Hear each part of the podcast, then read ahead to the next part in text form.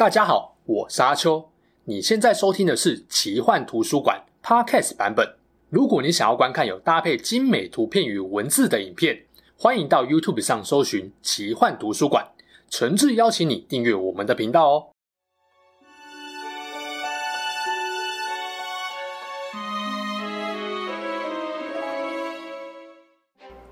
Hello，大家好，我是阿秋，来聊聊神秘奇幻的主题故事。之前介绍过霍格华兹四大学院与四位创办人的故事，当时我就有说会特别用一支影片介绍赫夫帕夫学院，理由没有别的，赫夫帕夫是最被严重低估的学院，要不是罗琳后来出了以纽特为主角的怪兽系列前传，让欢院开始有一些人气，不然估计啊，有人连赫夫帕夫四个字都记不住嘞。记得之前做分类帽测验时，看到不少网友被分到赫夫帕夫，会留下很失望的评语。对欢院普遍的印象就是四个学院中最弱的，没有什么特色和厉害的代表性巫师，是捡人家不要的等等，充满看不起的味道。但赫夫帕夫真的这么没用吗？当然不是。我自己可是以欢院学生为荣，就连 J.K. 罗琳都说过，从很多很多方面来说，赫夫帕夫是我最喜欢的学院。究竟赫夫帕夫是个怎样的学院？为什么值得大家敬佩与喜爱呢？如果你跟我一样是欢院的学生，这支影片会告诉你，赫夫帕夫人有多么该为自己感到自豪。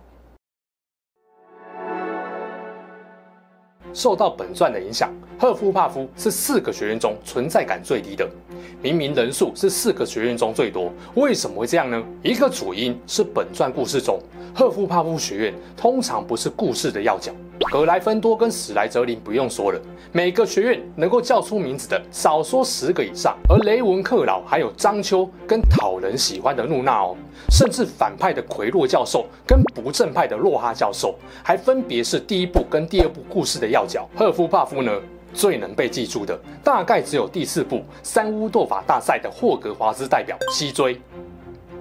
然后没了。而另一个主因是，大家认为赫夫帕夫的学生没有什么特色，所以被戏称是捡其他三个学院不要的大杂烩学院。讲到特色，我们先来聊一下四个学院分别强调的特质。史莱哲林强调野心、成就一番伟业和获得权力的企图心，为达目的甚至能够不择手段，特别看重家族血脉的传承。格莱芬多强调英勇无畏、骑士精神跟奋不顾身。雷文克劳看重学士智慧与创造力，而赫夫帕夫对于品德特质相对来说就没有特别的要求。任何有心向学的巫师，赫夫帕夫都欢迎你，所以能够做到一视同仁。这个学院代表的动物是獾。代表的颜色是黄色跟黑色。本传故事的院长是草药学教授帕莫纳芽菜。由于欢院由上到下充满着宽广的包容性，这里的学生人数通常最多，拥有的美德也比较多元。例如什么美德呢？分院仪式中，分内貌会唱一首蕴含四大学院学生特质的歌曲，歌词中提到赫夫帕布学院的人正直忠诚、坚忍诚实，不畏惧辛苦的劳动。不止如此。我们还能从欢院学生中看到有耐心、奉献精神、体贴周到、慈爱善良、慷慨好施与公平正义等特质。但是重点来了，这些特质多半比较偏向普适性。什么意思呢？举个例子，好比聪明跟善良。聪明对于智商、创造力或反应力有一定的能力要求。你不会听到有哪一个人对他认识的每个人都说：“哇，你好聪明哦。”然而善良，只要有心，大多数人都有办法成为别人口中的善良之人。用更具体的零到一百数字来说，一个人的智力可能要有八十五以上才会被认为是聪明的。然而一个人的道德可能只要有六十以上就可以说这个人是善良的。你不会因为某个人善良程度没有八十五以上就说他不善良或邪恶吧？当一个特质在太多人身上都能够找到时，就显得平凡无奇了，也不会被大家特别重视。那为什么我还是认为赫夫帕夫拥有不输给其他学院的强大之处呢？答案就出在邓布利多曾经说过的名言：决定我们成为什么样人的，不是因为我们的能力，而是我们的选择。其他学院把他们的学生培养成勇敢的斗士、聪明的学霸、很有行动力的野心家。他们都有令人佩服的独特长处，然而赫夫帕夫人选择成为一个亲切善良的好人。好人算什么啊？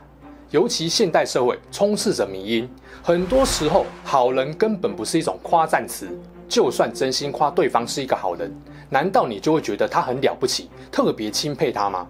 不会吧？我想这是因为大家都低估了好人的价值。所谓的好人，其实是四个学院中道德观最坚定的一群人，他们始终不愿为恶，所以赫夫帕夫才会是唯一一个没有出过黑巫师的学院。他们不曾背弃过善良，这群好人也不愿意投机取巧，尽管会比较辛苦，花比较多时间，但勤奋的他们总是老老实实。跟赫夫帕夫的人相处，你会发现他们不会摆架子，不会自以为是，不会得理不饶人。他们很重视别人的感受，所以相处起来很舒服，你不会感到有什么压力。赫夫帕夫人用同理心来体贴他人的负面情绪，用诚恳的言行让他人放下戒备与紧张，用理直气和来尊重他人和自己想法上的差异。用温和圆融的态度抚慰他人疲惫的身心灵，这些处世之道啊，看似简单，实际上要能够坚持贯彻很难。无论情况再糟糕，冲突再严重，情绪再痛苦，赫夫帕夫人也绝对不会选择去伤害他人，坚持做正直正确的事，一直是赫夫帕夫人的信念。如果你有看过我之前介绍路平的影片，会发现诗苑的路平也有很浓厚的赫夫帕夫人特质。当时我说他身在黑暗，纵使有几千几万种堕落的理由，却一次都没有失去善良的本性，宁愿自己孤独受苦，也不愿拖累他人报复社会。很少有人跟他一样，时时刻刻都在顾虑他人的感受。这其实就是赫夫帕夫人一个最显著的特质。但偏偏这种特质不像勇敢、聪明、有野心，是外显性的，容易被忽略，也不意外。人格特质不够外显突出没关系，我们来看看赫夫帕夫人比较擅长什么？答案是和食物有关的魔咒。这点哦是创办人海家留下来的遗产，直到现在啊，霍格华兹餐宴上出现的诸多传统菜肴都来自海家的食谱。也就是说啊，这个学院的人特别懂吃，不要小看吃货哦，美食对于人类的影响是很大的。相信啊，不需要透过什么研究数据就能够证明，美食能够给多数人带来幸福感。另外，赫夫帕夫人也特别擅长草药学。自从游戏《霍格华兹的遗产》推出后，我相信应该没有人会再认为草药学没什么用处了吧？各种辅助救命不说，就连十恶不赦的黑巫师听到“中国咬人甘蓝”这个名称，也都要吓出一身冷汗。龙恩，这个东西比三大不赦咒还好用啊！那为什么赫夫帕夫人平时不用呢？因为锋芒毕露不是他们要的。并不是所有人都要变成哈利波特或是霍格华兹遗产中的救世主，成为英雄身边值得依赖、最可靠的同伴，又有什么不好呢？本传中，如果要说赫夫帕夫学院有什么让人印象最深刻的事情，主要有两个，一个是西追之死，另外一个是霍格华兹大战。我们先讲霍格华兹大战跟赫夫帕夫有什么关系？霍格华兹大战前夕。麦教授请各学院的级长将自己的学生疏散到安全地点，许多学生都是一副吓呆的样子。这时候，第一个站出来回应麦教授的是赫夫帕夫学院的尔尼麦克米兰。如果我们想留下来参加战斗呢？后来，史莱哲林的桌子空了，雷文克劳的学生也离开不少，而赫夫帕夫留下来战斗的学生数量堪比葛莱芬多。J.K. 罗琳在访谈中曾经解释过这个桥段，他说。赫夫帕夫学生几乎都选择留下来，人数跟葛莱芬多相当。葛莱芬多虽然以勇敢著称，但也有不少鲁莽、没有想清楚后果、爱出头的家伙。然而，赫夫帕夫学生留下来的理由不同，他们没有想着要出头，也不是鲁莽行事，而是深思熟虑后所做的决定。欢院让人印象最深刻的另外一件事是西追之死。虽然西追还来不及反应和战斗，就被佛地魔下令杀掉。然而他在三巫斗法大赛期间的表现，再再让人觉得他够格代表学校。该学年的年终宴会成了西追的追思会。邓布利多对着全校师生说了一段话：“首先，我必须沉痛地宣告，我们失去了一位很好的人。西追充分体现了赫夫帕夫学院的特质。他是一位善良忠诚的朋友，一位勤奋刻苦的学生。”他崇尚公平竞争，不管你们是否认识他，我认为你们都有权了解究竟是怎么一回事。西追迪戈里是被佛地魔杀死的。如果我们试图把西追的死说成是一场意外事故，或归咎于他自己的粗心大意，那都是对他形象的一种侮辱。西追的善良跟公平，哈利应该是感受最深的人。一九九三年的魁地奇欢狮对决，西追虽然抓住了金探子赢了比赛，但他知道哈利刚刚因为催狂魔而昏迷之后，马上就提出要重新比赛。三巫斗法大赛时也是，几乎所有人都认为他作弊抢了西追风头，做了一堆徽章要嘲讽他时，只有一个人出来制止这种行为，就是西追。竞赛时，他感激哈利提供了第一项任务的重要情报。